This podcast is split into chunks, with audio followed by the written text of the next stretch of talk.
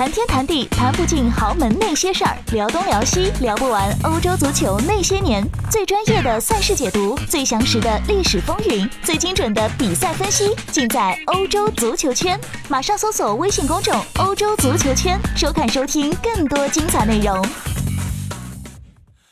このドアを開ければ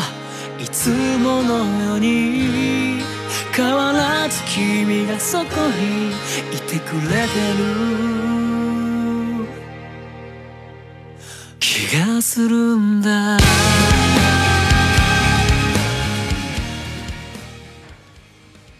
大家好，欢迎收听今天的晨读，我是李晨，啊，继续为大家带来过去一天发生在西班牙足坛。啊，以及西域世界足球新闻，还有个人一些看法，啊， 呃，今天我们来聊啊，聊从一个具体新闻来聊一个一个现象啊。我们先说这个具体新闻是什么？大家过去两天，从昨天到今天，啊，很多巴萨球迷可能都看到了啊，有一条新闻，两，只能说两条新闻，啊，第一条我先给大家复述一下国内媒体的翻译版本啊。第一条，阿斯报，巴萨更衣室欢迎格列兹曼加盟，啊。大家可以看一下有没有这条新闻啊？这是第一条。第二条啊，巴萨更每日体育报啊，巴萨更衣室不欢迎格列兹曼加盟啊，这是第二条啊。大家看一看啊，第一条阿斯报巴巴萨更衣室欢迎格列兹曼，第二条新闻每日体育报巴萨更衣不欢迎格列兹曼啊，这是两条新闻，看上去大家是不是觉得啊完全相反？是不是自相矛盾啊？大家是不是有这样的感觉啊？但是啊。啊，我要跟大家说的是，这两条新闻其实并不是大家想的这样，并不是自相矛盾的。我先告诉大家这个结论，不是自相矛盾的。为什么？啊，我会大家跟大家解释这个话的问题。啊，所以我就今天我说我从这个新闻要聊什么，就是聊啊，大家对于足球新闻的一些误区和一些嗯所谓的这个这个呃一些误解。啊，就是说，准确的说，就是大家在看新闻的时候应，该怎么看？我先告诉大家，就说，我认为大家经常，呃，很多时候读新闻的时候，都会有一些看，就说认为，哎，这个新闻啊，我我懂啊，这个这个东西是哪家哪家媒体啊放出来的，这家媒体不靠谱啊，这个新闻啊，哪家哪家媒体报出来的，这家媒体权威啊，一定是对的啊，这两条新闻啊，完全看到看到一个翻译版本，这两条新闻自相矛盾，互相打脸。哎呀，你们媒体都是没有节操，是这样吗？啊，我先跟大家说，确实有些有些媒体，很多媒体确实不靠谱，有些时候确实两家媒体也会互相打脸、互相打嘴仗，啊，就是放放完全相反的新闻。但是昨天这条并不是完全相反，我先跟大家说一下完为什么完不完全相反。首先第一点，昨天这条新闻，阿斯报的新闻是它原文，我先告诉大家，没有明确说过格列啊巴萨更衣室欢迎格列兹曼。没想到吧？大家没想到吧？我国内媒体绝大多数媒体在翻译这篇新闻的时候都说巴萨更衣室欢迎格列兹曼，但实际上这篇新闻的原文我是昨天翻译，我也看过，没真的没有明确说，他用的字眼是巴萨更衣室对格列兹曼加盟准备张开双臂。这不是欢迎的意思。如果是欢迎他，如果他是明确说巴萨更衣室欢迎，他不会用这个词，他有专门的说法。这个这句话的意思是什么？是巴萨更衣室对格列兹曼加盟是持一个开放态度，哎，就是说你来，我们肯定啊不把你当外人，但你不来，我们也无所谓，我们也不当当没事儿。这是这和欢迎明确欢迎是完全两个概念啊。但是国内媒体。呃就是怎么说，用谷歌翻译的一些国内媒体，他并不懂，并不了解这个问题，所以他们就一股脑认为这是巴萨更衣室在欢迎格列兹曼，不是这个意思。大家要明白一点是，这就是所谓的一知半解啊！就是我看到一句话，我看到这么一个一个字眼，我就认为是欢迎，并不是。而且为什么说两边的？这个所谓的态度，在今天忽然就放出这么一个明确的消息，巴萨更衣室不欢迎了呢？我跟大家讲一个分析一种可能性啊，我不一定确定这是真，确实这么想，但是我跟大家分析一下这种可能性。一般来说，这样明确的啊，完全明确的一种立场放出来，这种立场，一般来说是巴萨更衣室是更衣室内部啊，通过他们的啊关系网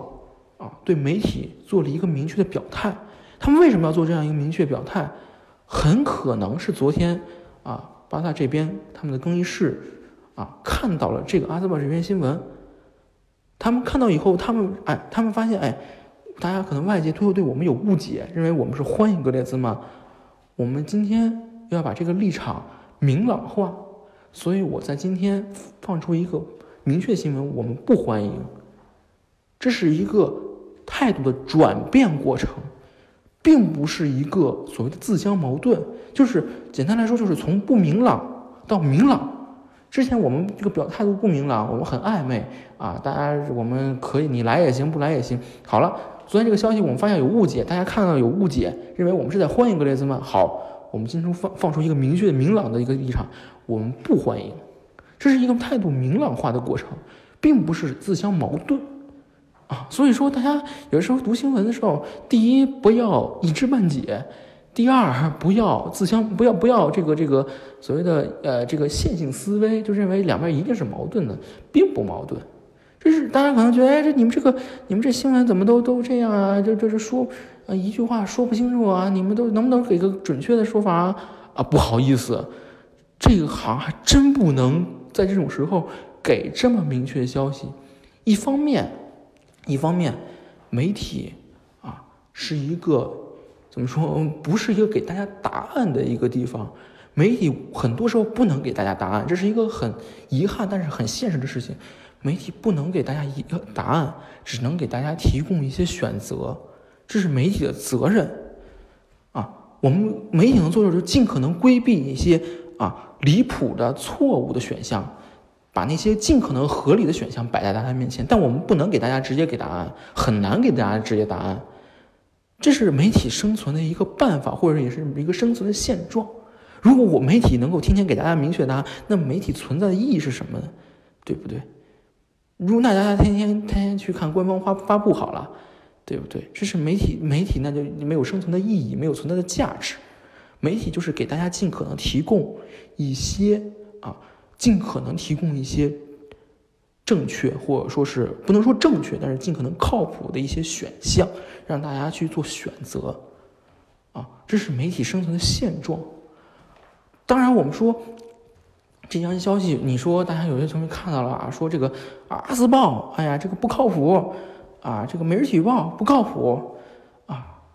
这就是涉及到另外一，就是大家。为什么说有些时候看这个，呃呃，大家很多球迷经过这这些年这之后，这个可能就有一些对足球有一些了解之后，就认为啊，可能掌握了一个基本的判断新闻的方法，比如说啊，媒体看这个媒体靠不靠谱，这个方法对不对？对，思路没问题，但是这又容易陷入一个一知半解的一个问题上陷阱里边，因为什么？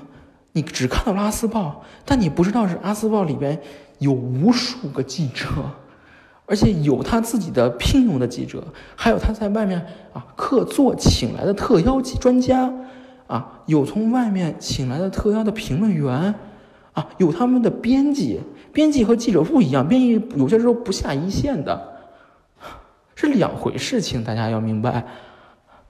哎，比如说昨天这篇新闻，大家看到是阿斯报，但是大家不知道是这篇新闻是阿斯报从加泰电台。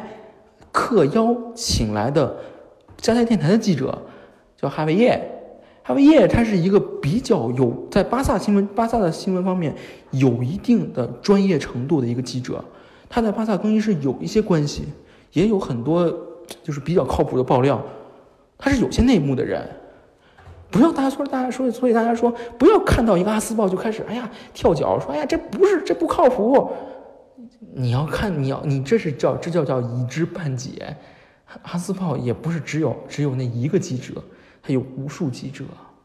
这就是所以说，我说就说到这个问题上，其实就是说明一个问题，就是大家在有些时候考虑问题、思考问题上，经常会陷入一些所谓的思维陷阱啊，就是所谓的一知。首先第一点，一知半解啊，我看到一个东西，我认为它是啥就是啥啊，但是实际上你不知道的很多。另外一个就是线性思维，哎，我看到这个问题，我就直接一一股脑，我按照我的，我预设的一个路径，我往这个方向想。但实际上，很多时候并不是按照你的想法，是顺着你的路径去想的。很多问题并不是这么发生的。所以说，我说之前一直在思考一个问题，就是咱们这个晨读的这个节目存在的意义是什么啊？是真的是给大家，比如说讲讲新闻就行了吗？啊，其实我知道大家，我不知道大家了不了解啊，足球这一行，足球新闻这一行，主持人说，其实是挺流水线化的。就是说，别看大家看我们每每天要写不同样的新闻啊，我们报道不一样的新闻，但实际上大家知道，你做的时间长了以后，就会发现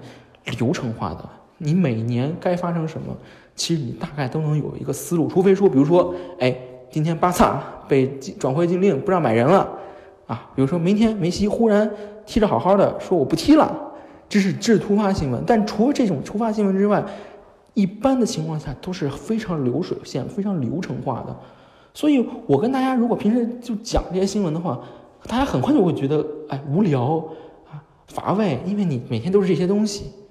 所以我说，有些时候我觉得给大家讲一些东西的时候，不仅是讲新闻，我希望是通过讲新闻来给大家试图告诉大家，试图和大家分享一些我读新闻、我看新闻和我对新闻的理解。所以我为什么每次节目最开始都要说我对西班牙足球的一些看法、个人的一些看法？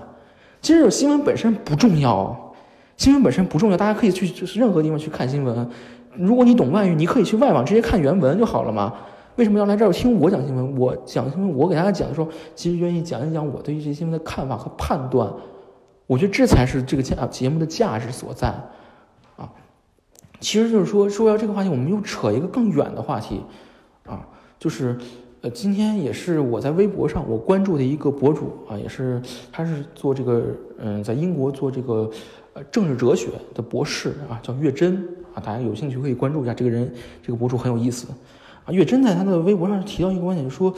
呃，咱们国内啊这个墙啊，大家所众所周知那堵墙的存在的意义到底是什么啊？就说他认为，就说这堵墙的存在，它其实就妨碍了很多。啊，中国人正常思考对一些问题的正常判断啊，其实我觉得这个说法不完不尽然啊，因为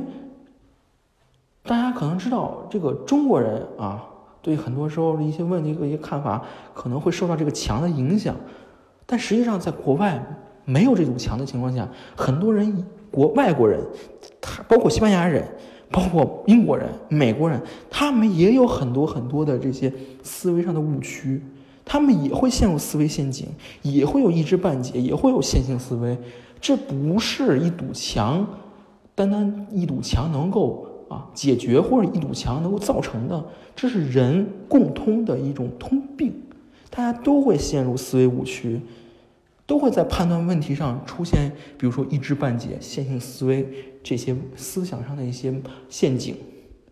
所以我说，这不是说一堵墙能够解决的问题，或一堵墙能够啊造成的问题，这是所有人大家都会犯的问毛病。所以说，我们说到这个问题，就其实就扯到一个话题，就是大家怎么去理解，怎么去判断一个事情。其实最简单的一个办法就是你身临其境，你去啊自己深入其中，你去接触这些东西，你去实践这些东西，你才能真正对这个东西有一个直观的认识，你才会明白哦。这个事情不是这个样子，比如说这个新闻，我比如说我和一些记者，我和他们有接触啊，我知道啊，这个记者是什么什么样子，他有什么样的一个爆料习惯，他和什么样的球星他有一个很好的私交，他和哪家俱乐部关系好，哪家俱乐部关系不好，我就会对他有一个直观认识，所以他相当他爆料的时候，我就知道哦，这个消息靠不靠不靠谱。比如说我刚刚说到这个哈维耶，哈维耶他和巴萨的关系非常好，他也是在他电台的记者。所以，我他当他报了一些巴萨的消息，我会觉得，嗯，这个他这个消息应该是有一定可信性的。但他如果报一些皇马消息的时候，我会我会对，哎，我会心里边会打一个打一个鼓，我会说，哎，他为什么要报一个皇马消息？他是不是有自己的动机在里边？这就是一个通过实践，通过一些直观的接触，从而啊获得的一些别人不会获得的一些独一无二的体验和判断。我们再扯得更远一点。之前大家可能知道，我们这个延续老师啊，啊，延续老师已经好长时间没来做节目了。延续老师他是在，应该是在去年吧，啊，到西班牙啊深造啊，也一边深造一边也是继续从事足球类的工作，呃，我和严旭老师有一次聊天就提到这个话题，就说，呃，他在这过去这一年多的时间内啊，包括跑各个球场，接触各样各样球员教练、记者，他对于足球、西班牙足球的很多理解，对于西班牙足球很多直观的一些感受，或者说简单说一下，他对西班牙足球的了解，其实已经开始超越我了。啊，我我不客气说，他已经开始超越我了。虽然我就我入这一行时间比他要长，比他要早，但是他已经开始超越我，因为他是在实实在在的现场去接触这些东西。大家，我给大家举一个例子，去年国际比赛日的时候，嗯，当时严旭老师啊，也是在吴吴亦凡老师引荐之下啊，见到了阿斯报的前主编啊，已经刚刚卸任的前主编阿尔弗雷多，阿尔弗雷多，他是西班牙唯一的金球奖评委啊，也是。资深的记媒体人，他接触到之后，他对这个人就会有一个直观的了解。哦，这个人他是一个什么什么样的一个风格？他有什么样什么样一个习惯？啊，这个人他怎么样？这个时候，这比你听一万篇啊，听一年的电台，看一万篇新闻，都要管用的多，因为你对他有一个直观的理解。如果就比如说，大家如果以后。比如说涉及到一篇，比如说阿尔弗雷多写了一篇新闻，他比如说他说皇马啊明天要解雇齐达内。当我看到这篇新闻的时候，我只能从他这个篇新闻中啊归纳消息。但延续又不一样，延续他就可以通过他对于这篇新对这个人对于阿弗雷多这个人的了解，从而判断出来，哎，这个人他不这不不是他的风格，这不是他的习惯，他的写作他的爆料习惯不是这样的。他就可以做出这么多的一个判断来，这要比你看一万篇新闻要管用的多。所以说，我说要回到一个我们最开始的话题上，就说球迷们啊，大家平时看新闻的时候啊，可能有些球迷认为我懂啊一门外语，懂两门外语，我能翻墙啊，所以我就比一定很厉害，我不亚于你们这些专业记者，你们这些专业记者不存在，你们对对于我们来说没有意义，是。没有关系，你可以看得懂，没关系，没问题，可以交流。但是问题是，你看到的永远只是你能看到这些东西，而专业记者他是有直观的第一线的感悟，这些是要很多是你懂一万门外语也无法获得的。所以我说，大家有时候第一想要避免思维误区，自己要去第一线实践，要去亲自感受。另外一点就是不要自以为是啊，这是一句有些重，但是是很很现实一句话，就是大家有些时候不要自以为是，不要认为自己很懂，这是一个很现实的一个事情。那好，那今天我们节目就到此为止，那我们明天同一时间不见不散，再见。